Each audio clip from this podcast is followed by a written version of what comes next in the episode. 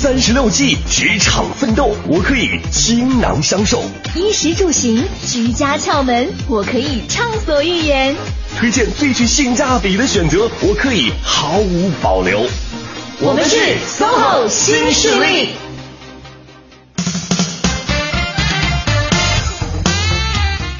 各位，周二上午好，北京时间来到了十点零四分，欢迎各位持续锁定中央人民广播电台 u Radio 都市之声 FM 一零一点八，我是晶晶，我是清源，我们是 SOHO 新势力。今天节目第一个小时呢是职场话题的时间，请来王新宇老师跟各位一起聊一聊有关于职场拖延症这个话题。嗯，那在第二个小时呢，周二是美容达人了，今天要跟各位来分享的是有关于熬夜过后的皮肤的。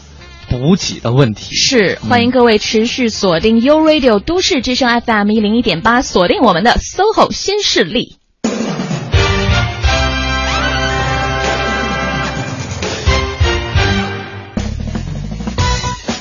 哦，我觉得今天那个开场显得有一点简短，简短，就很迅很迅速的就进入到了主题的部分。感觉不适应，感觉不是很适应，要拖一下。对啊，这样有点太干练了吧？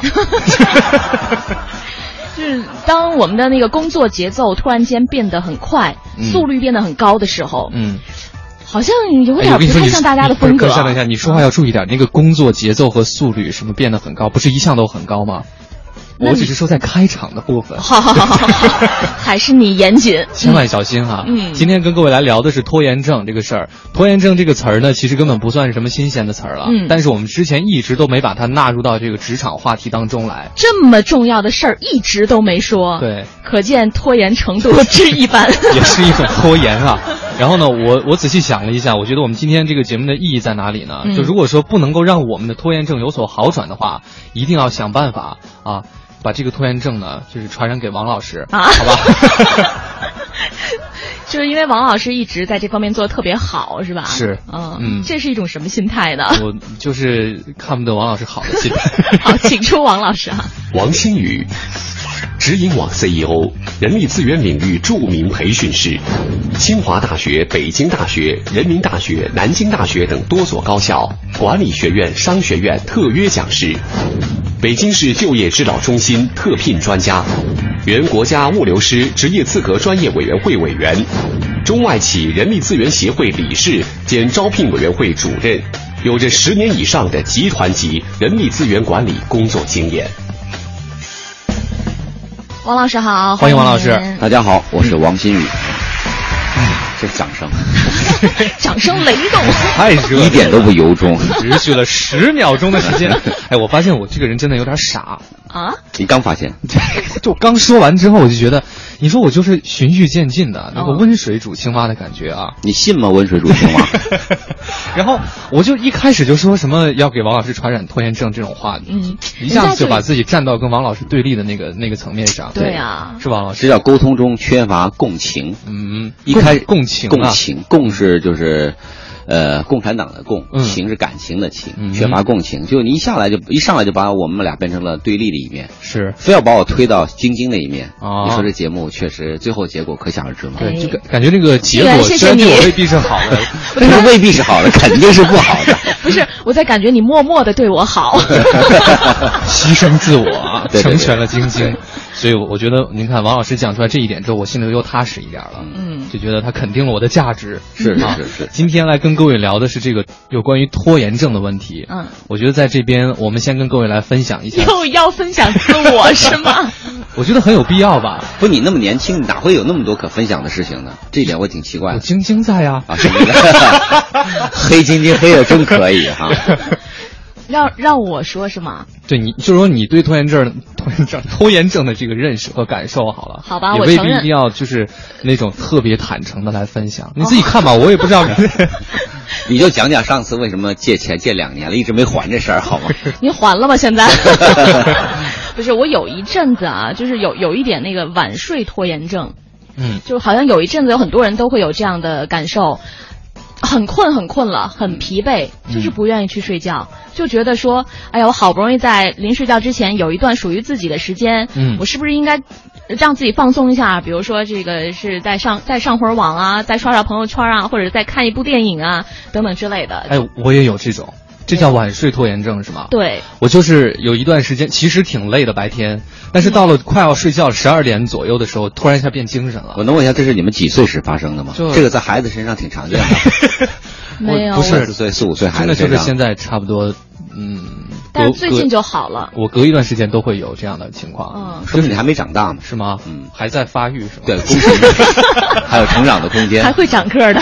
对，就是那个心理感受是觉得我其实挺累，觉得理智上觉得该睡觉了，嗯，但是那个生理上并不是特别困，嗯，然后呢也没什么要做的事情，但又觉得这段时间就挺静谧的，比较适合去思索人生或者是看。那你觉得这这算是拖延症吗？你又在变着法儿夸自己，我还思索人生。我想问，就是你思考了那么多次，导致现在在谈问题还深度上依然跟晶晶比有明显的差距。我觉得思索的不够，可能思索的夜晚没有他多吧。所以，哎，这个是你对拖延症最就是最有感触的部分，就是睡觉不想睡。嗯，那你起床呢？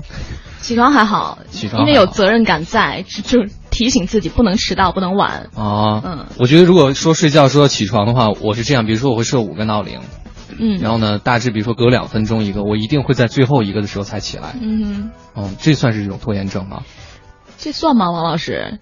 不算吧，这还好。所以我就说，咱们今天还得界定一下什么叫拖延症。对，因为我们聊的是职场拖延症。对啊，你因为不是拖延症本身呢，在生活中其实也挺常见的。嗯。但是怎么去定义它？比如说举个例子，那个本来你自己也定的，今天晚上要把衣服洗了。嗯。然后觉得太累了。对。说明儿再说吧。明儿再说吧。对吧？或吃完饭，嗯，你本来说今天晚上正常应该洗碗的嘛，太累了，歇会儿，明天再洗吧。你说算拖延症吗？我觉这题目不是你找的吗？我我觉得算，啊因为像您刚刚讲洗碗这个事儿，我真的是深有感触。嗯，我就真的曾经因为，哎，这事讲起来也不好。朋友，你洗过碗吗？朋友，真的洗过，真的洗过。但是那个频次，就比如说今天做完，可能一个月之后想起来再做一顿饭的时候才去洗那个碗。天哪！那你直接换一个碗吧。对呀，就应该都买一次性的。换过。对，我觉得这个事儿就是，如果你今天特别疲惫、特别累，今天没洗，明天把它洗掉了还好。如果您要真是攒了一个月的话，这绝对是拖延症。对，就是因为我想好了说做完饭就要洗碗，可是做完饭之后就哎呀太累了，明天再洗吧。你做饭吗？我做过，煮方便面。我哎呦，真的是人不可。您这你就必须得请王老师吃顿饭，就能证明你的手艺了。其实不用，他说他会做饭，特别简单的。我们讲了解他会不会做，就是问他的细节就可以了。嗯，一个做一个真正做饭和不做饭的人，在细节的呈现上会有明显的差异。是，请请问吧，厉害啊！你最擅长什么菜啊？那个可乐鸡翅，可乐鸡翅哈 啊！你把那个做法快速的讲一下。好，买来鸡翅之后呢，首先拿那个热水焯一下，开水焯完之后呢，鸡翅拿出来之后，然后呢，这个锅烧热倒油，然后拿鸡翅进去稍微煎一下啊，稍微油烧到什么程度？油烧到就是就是挺热的程度。怎么怎么判断挺热？就用把手烧对，啊，我看一下你的手。啊，大家可能不太了解，小梅的 十个指头都不是太健全了。像那个指纹呢，应该已经识别不出来了。对，然后呢，把鸡翅放进去，先就是煸一下，嗯，大致呢泛金黄之后，然后呢加可乐进去，加多少可乐？一瓶，一听，一听，一听就是没过鸡翅一定要，然后呢要加那个大料，嗯，然后再加一点儿，我习惯加一点那个老抽，就会让它再黑一点，嗯，然后呢把那个就是差不多焖干之后，嗯，大火收汁儿，然后倒出来，嗯。嗯，OK，这也确实是做过的，对，做过的，嗯嗯。是，就是反正就没请我们吃过。我我我们这次节目是讨论这个可乐鸡翅 的问题，是是。再说回到这个拖延症嘛，王老师，您觉得这个拖延症？我觉得拖延症是这样，我怎么看待拖延症？哈，嗯，像刚才说的，比如洗衣服，就像你说太累了，明儿再洗。我个人觉得倒不是一个拖延症，拖延症的本质实际上是一个时间管理的问题。嗯，就是这件事情在你的排序中，优先级应该往前放的。你总是往后放，往后放，往后放，嗯，导致最后这个事情变得很难去给它调整和改善。我觉得这种情况我们讲叫拖延症，嗯，这是我个人的理解啊，因为每个人理解可能不太一样，所以我们按照这个方式来说，你比如说像大学的时候，我估计你们俩也有这个经历吧，嗯，平时不好好学，考试前一周，咔在那看，嗯，平时也好好学，平时好不好学这事儿另说，反正考试前一周，对，我听出来了。啊，是吧？然后前一周的时候，你心里觉得还 OK。到前六天的时候，觉得有点紧张；前五天、前四天、前三天，但最后呢，我不知道你们同学里有没有，我们班上同学有那成绩还很很好啊。嗯，哎，那你们说算是拖延症吗？嗯，就我觉得还是算。嗯，它不能跟直接的结果划等号。好，就是有的人拖到最后把这个工作完成，但他也可以完成的还不错。但我们现在去看一下，第一，他是不是在规定的时间内完成？是。第二，他完成的品质怎么样？嗯。第三，他在完成过程中效率如何？嗯。三点都很好，为什么要算他拖延症呢？对。从我角度来看，我觉得这类人是属于学习能力超强的人。嗯。就是他用一个礼拜顶了别人一个学期啊。对，但是可能还有一个问题，就是这个从呃客观的角度来看，这个事情结果完成的还不错，可是从他自身。他的心理上就是压力会比较大，比较痛苦，就觉得这个事儿，哎呀，就反正不是很舒服。那每个人都会有不舒服的阶段啊，很正常。我只要这个东西没有给你带来生理上或精神上的困扰，不就行了吗？那我就问你，你高考前前两天或前一个月焦虑吗？焦虑，对吧？很正常，我也很焦虑啊。但是我高考前一年、前两年那个工作节、学习节奏非常紧张，每天也是只睡大概五个小时到六个小时左右啊。嗯，持续了一年到一年半的时间。那你说这事我拖延了吗？我觉得我没有拖延啊，但是那个焦虑本身不是因为说你拖延造成的，是因为这件事情在你心目中的意义所造成的。嗯，那个小梅没有结婚是吧？我不知道你这个这两个礼拜我没见你有没有找到女朋友？孩子快生了，能靠谱点吗？不要乱说话。那比如说小梅，这两个礼拜我没见到你，你突然。知道你想追一个姑娘，嗯，对吧？然后你想今天晚上约她一起出去吃饭，你特别喜欢她，你比如说托晶晶帮你带一个条给她，嗯，那晶晶没有回来之前，你觉得你内心会不会有一些焦虑和紧张啊？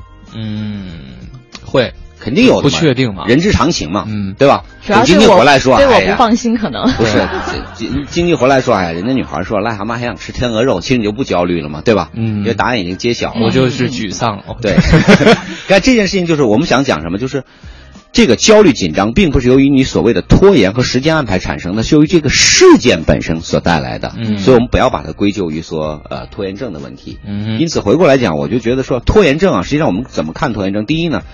它使得你原来合理的计划安排、时间安排被打破。嗯。第二，从结果上来讲，降低了我们最开始的预期的目标。嗯。那我觉得，如果达到这种程度，应该算拖延症了。嗯。就是这个结果很重要哈。那当然。如果结果它是造成了一定的有危害性的这种后果，是它要算。是。嗯。所以有时候网上看到大家老说拖延症，拖延症，有时候也是夸大其词。对，我也不知道为什么现在好多都喜欢把自己往有病上套，是吧？强迫症啊，拖延症对啊之类的，什么密集恐惧症。依赖症啊，啊啊！强迫症其实有的时候，你说，比如说我出去了以后，我也在想，哎，这门锁了没有？嗯，有那么几次很正常啊，那不代表就是强迫症，嗯，对吧？看一个程度哈，程度程度真的是是。好，我北京时间来到十点十七分，我们稍作休息，先来关注一段路面上的交通情况。穿梭在都市之中，听京城快意之事。广汽本田携手都市之声，与您分享交通服务站，为生活加点油。通服务站，各位好，欢迎锁定中央人民广播电台 u Radio 都市之声 FM 一零一点八，一起来关注一下交通服务站。北二环目前全线的东向西，德胜门桥到小街桥的西向东都是持续车多、行驶缓慢的，而平行的平安大街交通情况运行良好，建议各位不妨选择这里来绕行一下。北三环和平东桥到马甸桥的东向西方向断续有车辆排队的情况，过了马甸桥再往西走，车辆行驶恢复正常。通惠河北路的进城方向，在永安里路段有一起交通事故发生，目前事故仍然在清理当中，提示后方司机朋友一定要小心的避让一下。目前后方车辆的排队队尾排到了四惠桥区，建外大街建国路一线的进城方向车流也是比较集中的，建议过往的车辆绕行一下朝阳路或者是广渠路来通行。好的，以上就是这一时段的一零一八交通服务站。五月十六日至六月三十日，广汽本田置换季八千万补贴嗨翻京城，凡到店置换，全系车型均可享不同程度补贴，最高可达一万两千元。广汽本田。热爱广播的你，是否也有成为主播的梦想？我是薛丁，主播是我最自豪的工作。我是梓潼，在 u Radio 都市之声，每一次直播都是最开心的时刻。我是王小宁，加入这里，你也可以像我一样。只要你年龄在二十五岁以上，本科及以上学历，英语达到四级水平，就有机会加入我们。现在开始关注都市之声微信公众号，I want you 主播选拔活动，请在三 w 到 uradio.com 到 cn 下载报名表，连同六十秒自我介绍音频寄到指定邮箱 I want you at uradio 到 cc 就可以参与我们的选拔活动。在 FM 一零一点八生活听我的，在 uradio 主播选拔活动，梦想听你的，I want you。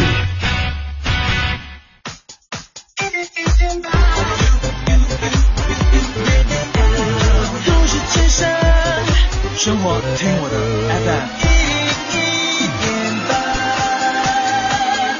FM，付出爱心可以温暖一个人，聆听都市之声可以感动一座城。三六八路公交全体司机、售票员温馨提示：文明乘车，尊老爱幼，是咱北京人的骄傲。这里是 U Radio。都市之声 FM 一零一点八，您现在正在收听的是 SOHO 新势力。北京时间的十点二十分，欢迎各位继续回到中央人民广播电台 u Radio 都市之声 FM 一零一点八，我是清源。各位好，我是晶晶，我们是 SOHO 新势力。呃，还是有一个话，不是有一个活动哈，要跟大家来宣传一下，我们不能再拖延了。嗯，I want you 主播选拔大赛。啊，都市之声欢迎非常爱广播的你呢，加入到我们的行列当中。一零一八 U Radio 节目部 I Want You 主播选拔大赛真的是正式开始了。报名条件是二十五岁以上，本科以上学历，英语英语大学四级以上。而报名的方式很简单，您可以在我们的活动网站啊，三 W 点 U Radio 点 com 点 CN 来下载报名表，填好报名表以及录制一分钟的一个音频，然后发送到指定的邮箱就可以了。呃，也是欢迎大家关注注到我们都市之声的微信和微博的公众号，也会有一些相关的讯息来发布的。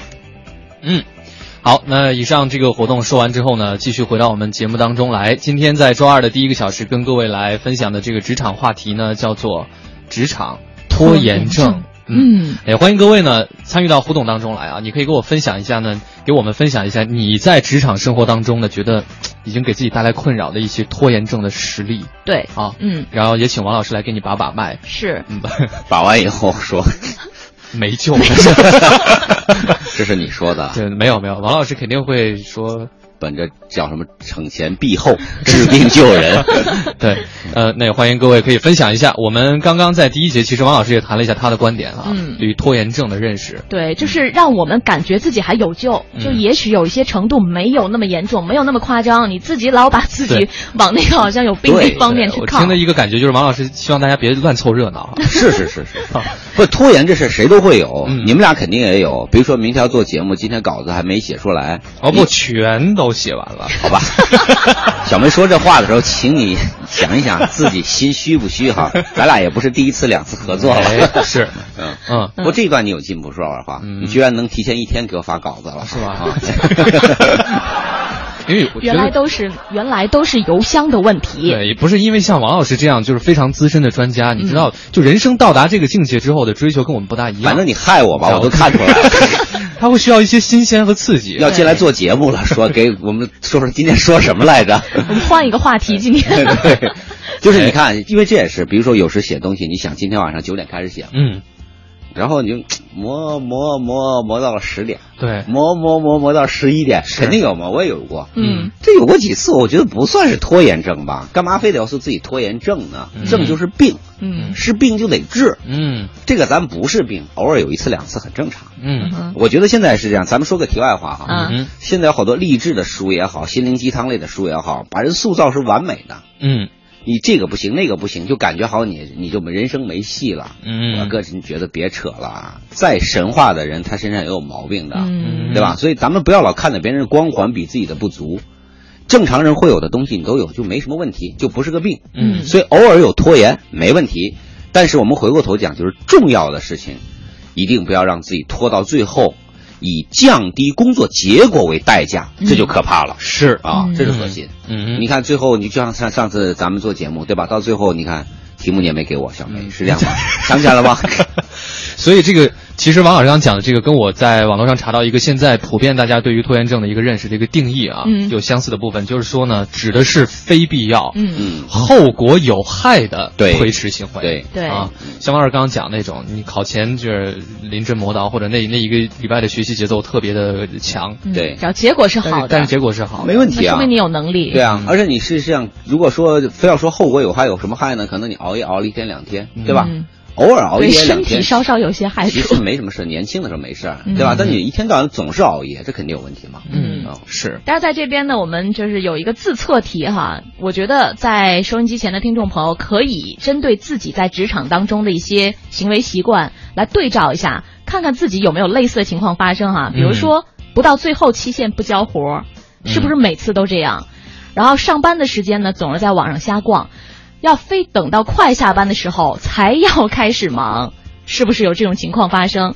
或者是没有工作计划，不懂得时间管理，还有总是这个伪加班啊，就是觉得自己白天可以做完的事情，总是非要拖到下班之后再加班来做。嗯，还有这个后面还有一些哈，嗯，比如说安全感极强。就是不断的告诉自己，哎，还有时间不急。嗯嗯嗯。然后呢，还有这个懒散，日复一日，其实差不多意思，日复一日想着明天再做。对。然后呢，比如这一条，每当同事或者上司询问工作进展的时候，经常会说呢，哎，让我再看一看，我再调整一下，那还没好。嗯啊。然后呢，办公室里头有一大堆的零食。上班时间经常吃零食，哦，这个也是标准之一啊。还有比如说要 要做事儿的时候呢，脑子里能冒出各种理由，说现在先做别的事儿，这个稍后。还有呢，比如说这个处理问题不分主次，忙了半天最紧要的发现最紧要的事儿还没做。对，差不多了。嗯嗯，对，这样主次不分，时间管理能力不强等等，我觉得这几项是最重要的。还有这个也很有意思，说厚脸皮，反正别人怎么催也定力十足，习以为常了。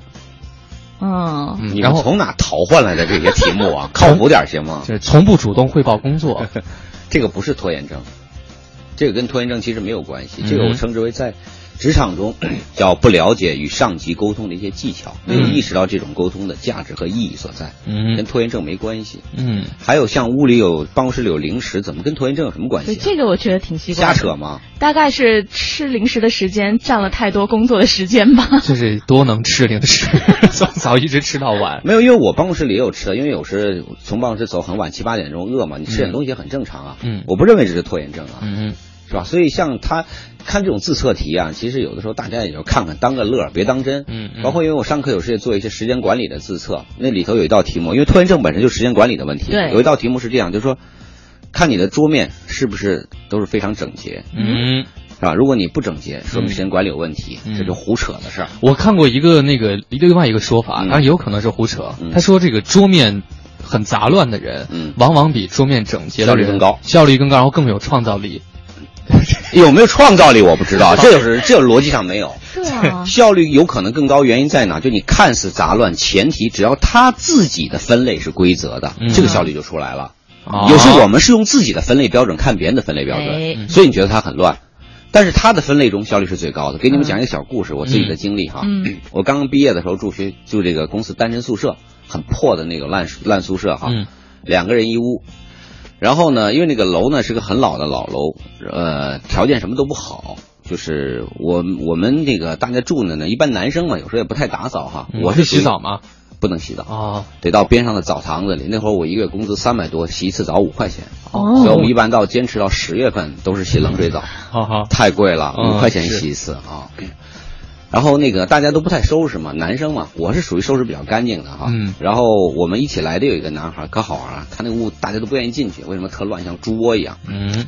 看着脏的呀，但是我很偶然有一次躺在了他的床上，嗯，结果我发现，哎，你想听音乐的时候不用转头，嗯、手一摸，耳机上来了。啊、那时候还是 Walkman，嗯，想看书，手往上一伸，它上面搭了个架子，把书拿下来了，嗯、而且可以拿到的娱乐性最强的书。嗯，如果你渴了，把左手往床外一摸，摸着的就是杯子和水。啊，换句话说。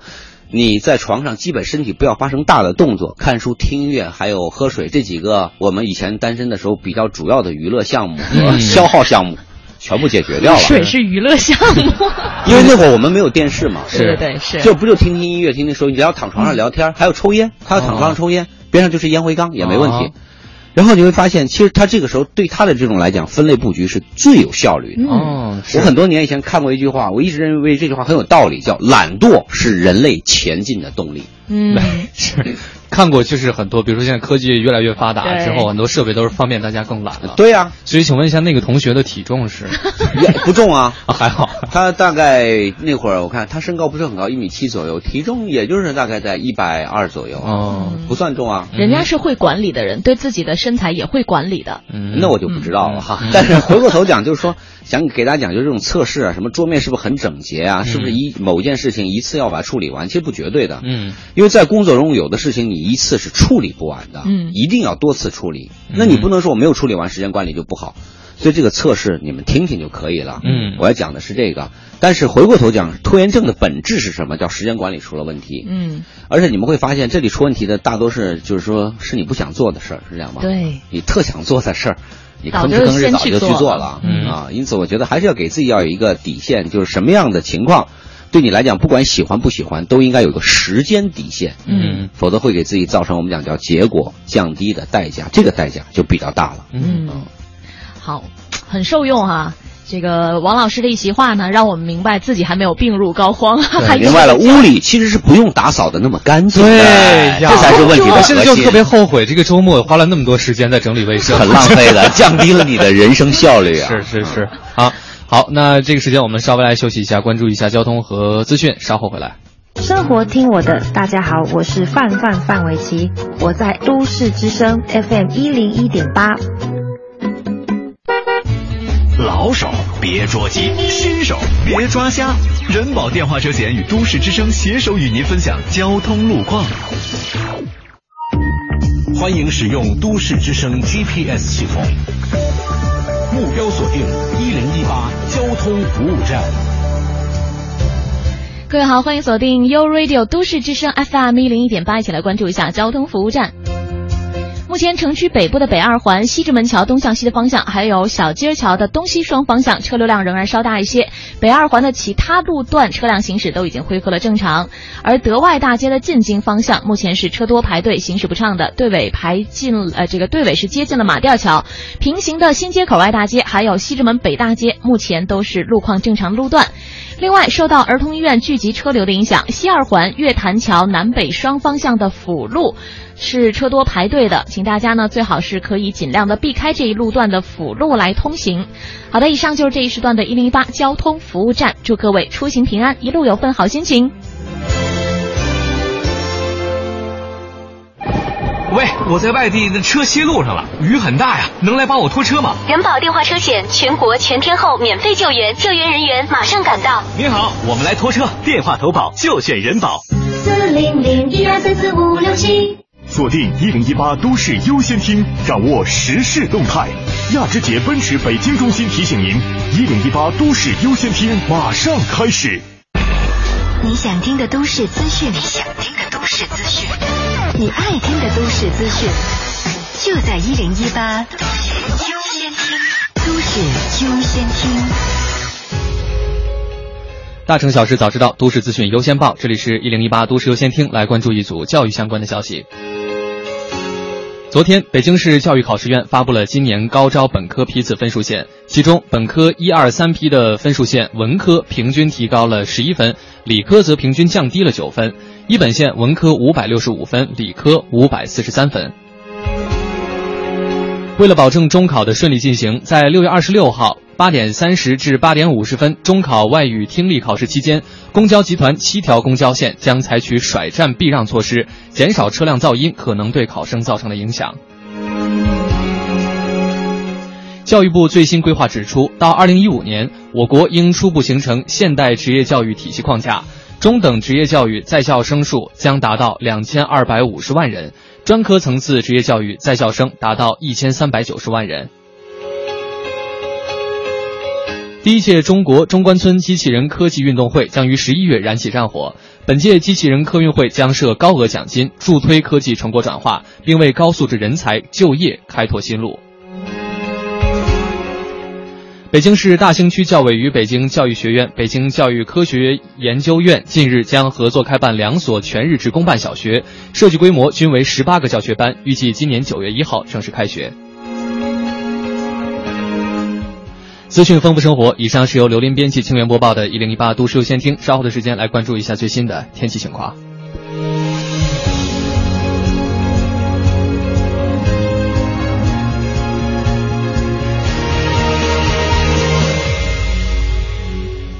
四元桥亚之杰奔驰中心售后夏季服务月，预约免费检测、保养维修双八折，另有空调清洗七点五折。亚洲旗舰店百余工位，无需等待。四元桥亚之杰奔驰预约热线八四三五五六五六。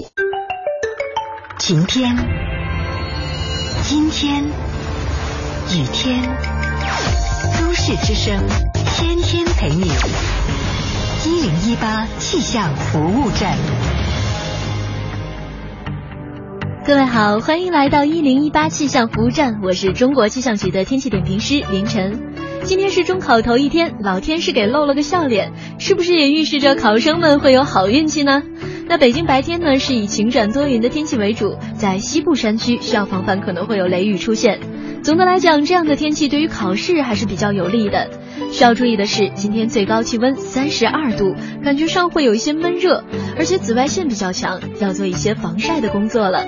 出门的话呢，最好随身带好一把伞。白天的话可以防晒，而且今天夜间呢，北京还是可能会有雷雨出现，用伞来防雨也是比较有必要的。再来关注一下其他国际大都市的天气情况。首尔今天是小雨转晴的天气，最高气温二十六度；曼谷中雨转小雨，最高气温三十五度；新加坡、吉隆坡和雅加达都会有丝丝小雨相伴，最高气温在三十度左右；新德里多云转晴，最高气温有三十八度。那北京今天白天是晴转多云的天气，西部山区会有雷雨出现，夜间多云转阴有雷雨，气温在三十二度到二十二度之间。好，以上就是由凌晨在中国气象局为您发回的最新气象信息。希望中考的考生们今天都能发挥出好成绩。我们下一时段的一零一八气象服务站再见喽！实现梦想，歌声传情。中央人民广播电台倾情奉献《中国梦》主题新创作歌曲展播。祝福祖国，天耀中华。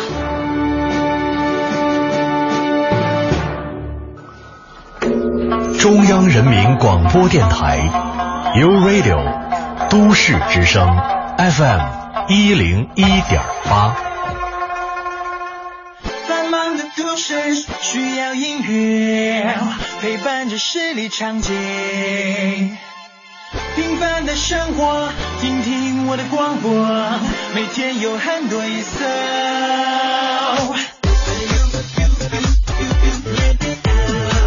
每天有很多颜色。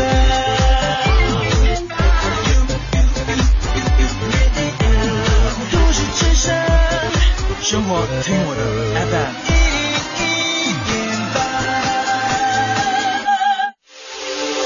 这里是 U Radio 都市之声 FM 一零一点八，您现在正在收听的是 SOHO 新势力。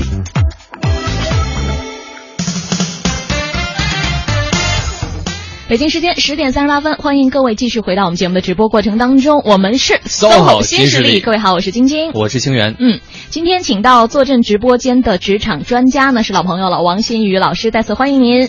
大家好，我是王新宇，欢迎王老师。嗯，今天来跟各位聊的是职场拖延症的部分啊。嗯，哎，但可能这个说法我们有点把它这个夸大了吧？嗯嗯。你说夸大的是哪部分？呃，就是可能很多人没有这么严重啊。对，嗯，就是通过王老师的讲述，大家呢就是不用觉得自己是个病人，对，有拖延没症，对，大家都是正常人，正常人都会有这样的问题啊。然后我觉得今天因为我们在拖延症前面又加了一个职场嘛。所以可能就跟那个洗不洗碗啊之类的没什么关系了。节目都快结束了，才聊到这儿。职场拖延症，我想问一下王老师哈，比如说从一个就管理者的角度，你有两个员工，嗯，然后呢，一个员工是那种干工作非常积极，比如说你规定今天布置工作到周五给我完成，嗯，他可能明天就给你交，或者是后天给你交，而不是那种不是敷衍，他也很努力的就赶工完成。嗯，还有一种呢，就是你说了周五交，他一定周四不会给你交的。嗯，从结果上来看差不多。等等，这两个人区别在哪？没听明白。一个就是明天就给你交了，一个是周五才给你交。对对，但都符合你的要求。然后呢，这个标准都不差。嗯，就工作的那个完成。对，嗯，您会怎么评判这两个人？我觉得这这还需要问吗？啊，就，对啊。当然还是需要问的呀，就是因为你你规定的时间是周五嘛，对他就是特别喜欢提前赶工，嗯啊，等等，第一个人是提前交了还是没提前？提前交啊，提前交，我理解错了。对呀，他提前交了，超出您的那个提前交质量呢？质量差不多，那我肯定愿意嘛。我觉得这也依然不需要问吧。嗯，你在质量情况都达标的情况下，肯定谁交的早，对我来讲，我的时间余量就大了。嗯，那我肯定愿意嘛。嗯。所以这个问题需要问吗？对，然后我为什么要问这个问题？还有接接下来这个问题，好好好，可能有一些工作并不是一个人独自完成的，对，那是一个团队合作的问题。对，但是有的人在团队当中呢，呃，他会比较格外的积极，嗯，格外的积极会产生一个结果，就是给没有那么格外积极的人一些压力压力。比如说你，对，呃，假如说 说我好了，比如说晶晶就是非常的，比如说五礼拜五的工作明天就能完成，我就觉得说礼拜五工作。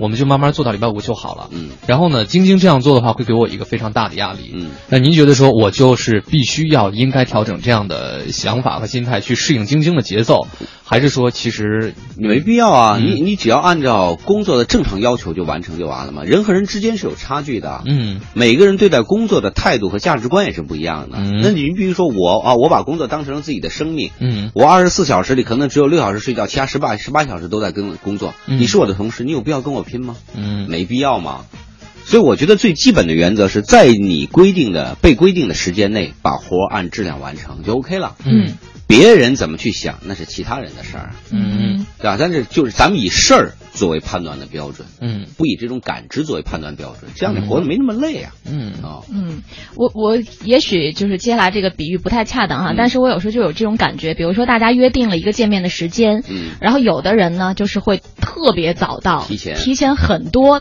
到，我总感觉这样，他觉得我是对你特别的尊重，我一定特别看重这个事情，所以提前很多时间到，但是会有会给对方造成压力。是啊，所以真正做得好的人是差不多提前五分钟左右出现在这个指定的地点。职场中的这种礼仪，其实为什么说有讲究？嗯，你比如说约好了十点钟见面，你九点半再去，你是打破了人家现有的计划安排啊。嗯，这也是不合适。我去客户呢，比如说约好十点，我可能九点四十到了，嗯，我不上去啊，慎会儿，我在楼下抽支烟，给人打来电话，嗯，九点五十五到他门口，嗯，对吧？对方也正好在他时间范围内，这也是对对方的一种尊重。嗯，所以我觉得在处理这个问题的时候，一个是。你从自己的角度来讲，你比如说你提前到了，你也要考虑一下，你提前出现会破坏了别人的时间安排，嗯，对吧？比如说咱们做节目，十点钟的节目，那你一般会提前十分钟、十五分钟左右到楼下等我嘛，对吧？那如果说我以后我七点半就到这儿。小梅，你疯不疯？您就先等着。对，这这态度我非常认同。你边上溜着有吃包子，你找地吃个包子。九点十分我再来接你，就完了嘛，对吧？我们把它极端化。嗯，那这是你作为一个说呃去掌握时间的人，还有一个从被动者角度来讲，那比如说十点钟我是去接待一个客户，对吧？啊，接待一个来拜访的客人。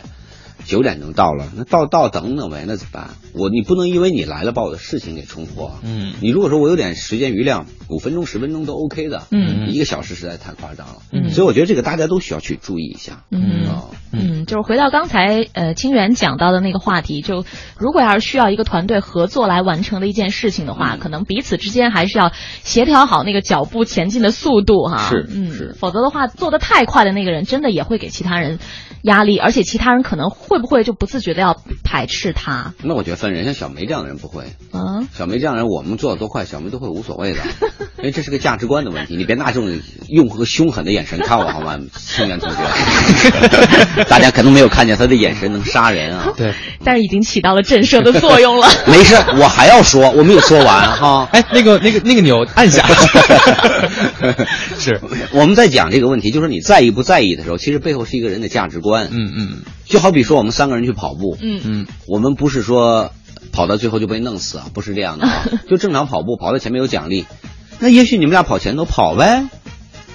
我就在后头跟着就完了，因为我觉得最后就最后了，我也不丢人。嗯，这是每个人的价值观。嗯，所以你们俩在想这问题的时候，就表明你你们骨子里头对把工作还是看得蛮重的一件事情。嗯，因此你们会觉得，如果被别人甩下来了，会内心会有不安或紧张感。嗯，我觉得这个事情就是两分来看，也别一点紧张不安都没有，那样不好，对工作是没有责任心的。是，太紧张不安也不好，容易产生焦虑。嗯，所以有的事儿看淡一点，注意还是我个人觉得叫事儿第一位。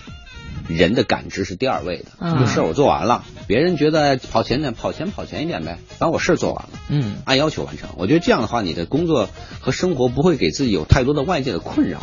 我是这么看问题啊，嗯。啊，不见得对啊，因为这是我的价值观啊，嗯嗯，但是我觉得今天听王老师讲了这些之后呢，至少就是给我的感觉是我们有的时候可以放轻松一点，是。自己别把逼自己逼得那么紧，是。嗯，可能反而很多事情你做起来的时候会更加的游刃有余一些，对，从容一些，嗯。其实这里头还有一个问题，就是我们讲叫时间管理能力的问题了，嗯。我们有的时候呢，不是说我们自己主观上想偷懒啊，也是因为我们时间管理能力太弱。比如说，举个最简单的例子，你们俩知道你们自己二十四小时时间里哪一个时间段你们做事效率最高吗？你们自己能意识到吗？嗯，在我曾经晚睡的时候，我觉得是晚上做事效率最高。比如说十点到十二点，对，十点之后啊，嗯，晶晶呢？对我来说是一天的两头。就是可能是，我不知道你几点起床，是六点到八点还是？呃，差不多，对，就是起的很早的时候，呃，六点到八点吧，六点到八点是一个时间段，或者是晚上。九点到十一点是一个效率最高的。对，你看每个人不一样。嗯，我九点到十一点效率一般，但我十一点以后的效率很高，十一点到凌晨两点。嗯，那你知道效率最高的时候应该做什么？应该对你来讲最重要的事情是，如果能排开啊。嗯。所以你比如说我要写东西啊，或做做讲义什么的，我白天有事不做。嗯。白天我可能跟朋友谈话或跟员工谈话什么的。嗯。我夜里去做。嗯。夜里我做三个小时，可能白天需要做四个小时。嗯。这是时间管理能力问题。嗯。对吧？那每个人是不是意识到这一点？所以有的时候拖延症产生也跟我们自己的时间规划的不足是有关系的。嗯，我觉得这块呢，时间管理客观来讲确实是一个技巧，是一门科学。嗯，还是大家有时间的话，还是琢磨琢磨。嗯啊，包括给自己定计划，对吧？比如说，你们二位有没有给自己定今年的年度计划？你们定了吗？工作和生活的年度计划。年度计划。嗯，工作的就有，生活的部分基本上拖到现在一直没有什么进展。其实你看，每个人应该按年道理年度计划，还有三年、五年。比如说，清源给自己定计划，我五年以内在北京要买房子。我举个例子哈，那你是要倒算的，你这个钱哪来啊？嗯，那这钱无非工资收入以外，可能有理财，嗯，或晚上你出去摆个摊儿，对吧？就是我不管你是用什么样的方式，那你要倒推，然后算今年有没有完成。如果没完成，你明年怎么样去补？像你五年以后不一定说卡到五年，说五年以后的七月一号我要买到房，那倒不是这个概念。五，比如说五年以后，我大概在年中能把房买下来，那你会发现人的成就感很强的，嗯，而且你知道这个整个的人生是在你自己大概的控制范围内。我们很多人活的我觉得太随意哈，嗯，就过度计划我也反对，每个小时都得按那个表做，太累了，这活的真是没啥味道了。但是你太随意，五年以后再回过头想，这五年我做了什么？比如说五年以后，清远有没有想过，你坐在这个屋里头，你自己有没有变化？我说的变化，除了说头发掉了 啊，皱纹白了，皱纹多了，牙齿掉了，皱纹多了，嗯嗯，对吧？人显得苍老，生理上的变化之外，还有没有一些其他的变化？你比如说，哦，我成熟了，嗯，我成熟的标志是什么？就是换了一个嘉宾，对，晶晶坐到了我的位置上，我坐到晶晶的位置上，对吧？但我依然还是你的领导，那叫没有成熟，是吧？你说我做了晶晶领导，这当然这个太表肤浅的这种评价哈。就我自己的专业能力有没有提升？那五年下来，你觉得这个时间没有浪费吗？嗯，我觉得这时间是有意义的。对啊，不一定说非得挣多少钱啊，咱们声明一下，是叫非得挣多少钱，非得当多大官才叫成功，那可是两码事儿。嗯，而是让你的人生过得更有价值。没错，特别认同这段话，真的特别认同。其实这也是我们觉得现在我们的工作特别有意义的点之所在。你们能感化多少听众啊？大家放声哭吧，好吗？给你们一个交通服务站的时间。通服务站，欢迎各位锁定中央人民广播电台 u Radio 都市之声 FM 一零一点八，来关注这一时段的交通服务站。西四环正阳桥的南向北方向有一个桥区的排队情况，请后车司机耐心等待。西三环全线的南北双向车辆行驶呢已经恢复了正常，各位可以放心选择。西二环的南段广安门桥以南的路段车辆通行已经恢复了正常，而广安门桥以北到阜成门桥之间南北双向呢还是行驶不畅。另外，城区南部的各条环路车辆行驶都是正常的，各位呢不用担心。以上就是这一时段的交通服务站。二零一四巴西世界杯激战正酣，在南美大陆正掀起着一场全世界球迷的顶级狂欢。这里有桑巴军团的狂热，高卢雄鸡的浪漫，潘帕斯雄鹰的激情，日耳曼战车的严谨，成衣军团的华丽。谁将会举起代表着足球界最高荣誉的大力神杯？在这个激情四溢的夏天，让我们一起相约周间中午十二点到一点，桑巴世界杯。六月二十七号到二十九号，每天上午十点到十二点，动感都市炫彩生活，都市之声二零一四第十一届北京国际旅游博览会特别直播，众多旅游业界专家加盟，全景介绍国内外知名景点、热门线路。这个夏天，U Radio 都市之声带你环游世界。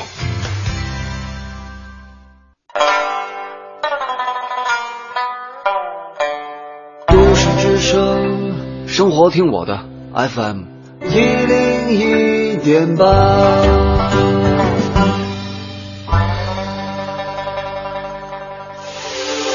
这里是 U Radio 都市之声 FM 一零一点八，您现在正在收听的是 SOHO 新势力。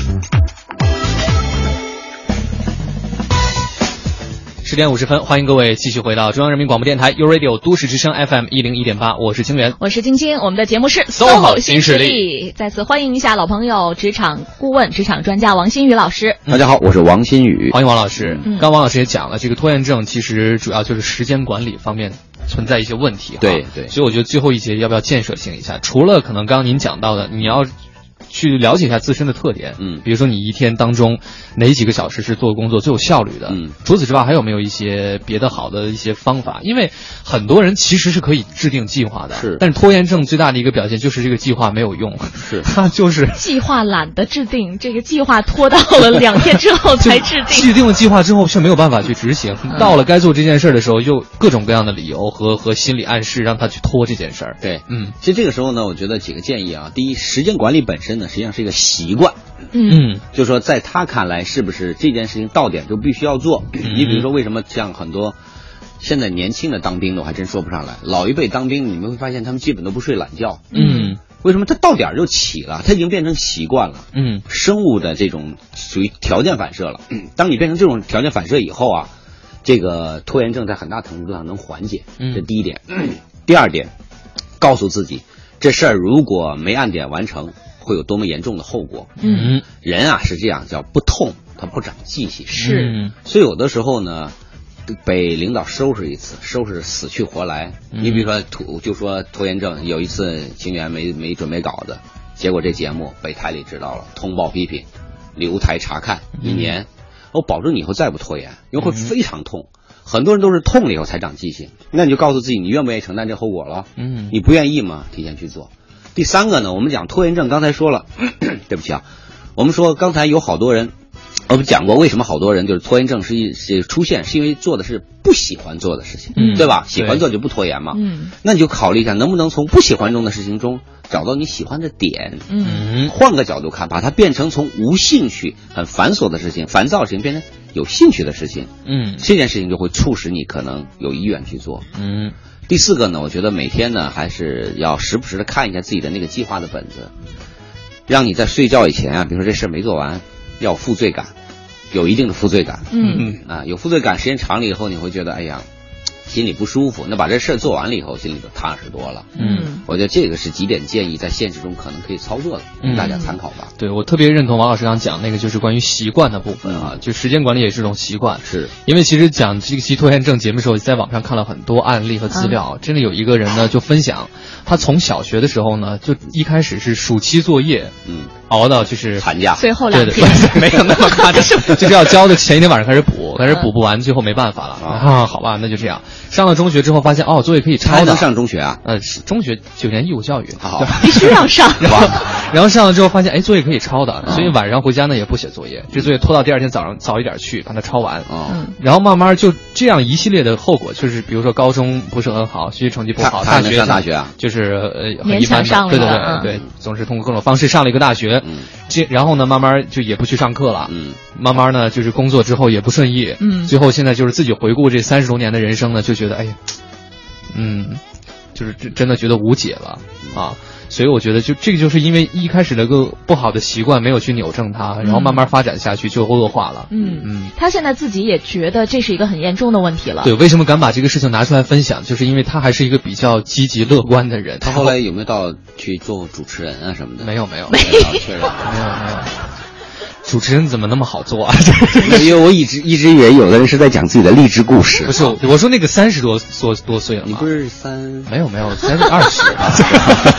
记错记错。对，所以就是他现在，哎，是他现在也是正视这个问题，然后慢慢去改正啊。嗯。嗯，呃，还是可以。扭转的，这很难很难，但客观的讲很难了，因为像刚才这个听众这个案例，实际上他从小学开始养起习惯，这个背后就呈现出另外一个问题，就价值观了。嗯，就是在他成长的环境中，他从小时候父母没有跟他去讲说，如果说没有达到这个结果的要求，会有什么后果。嗯，然后一系列下来以后，这些事件下来以后，他会觉得做不到做不到了，他内心里并没有非常强的负罪感。没错，你别看他现在讲这话，所以他就狠狠的疼一次，疼两次。痛改前非，才有可能重新建立习惯。嗯，明白这词儿的意思了哈，痛改前非得先痛一下。所以各位，如果真的被这种拖延症困扰到自己的职场生活的话，你就想方设法让自己痛一下，让自己痛一次，可能真的就能把自己啊这个置之死地而后生。非暴力，非暴力模式啊，咱先说明啊，非暴力模式，对，不不要用暴力的方式啊，心痛就好了啊。好，那非常感谢王老师今天过来给我们带来这样有意义、有建设性的分享。嗯嗯，好，我们今天第一个小时的 SOHO 新势力呢就到这边了。稍后请来的是时尚达人，继续跟大家来分享一些分享一些哈，在熬夜过后皮肤补给方面的知识。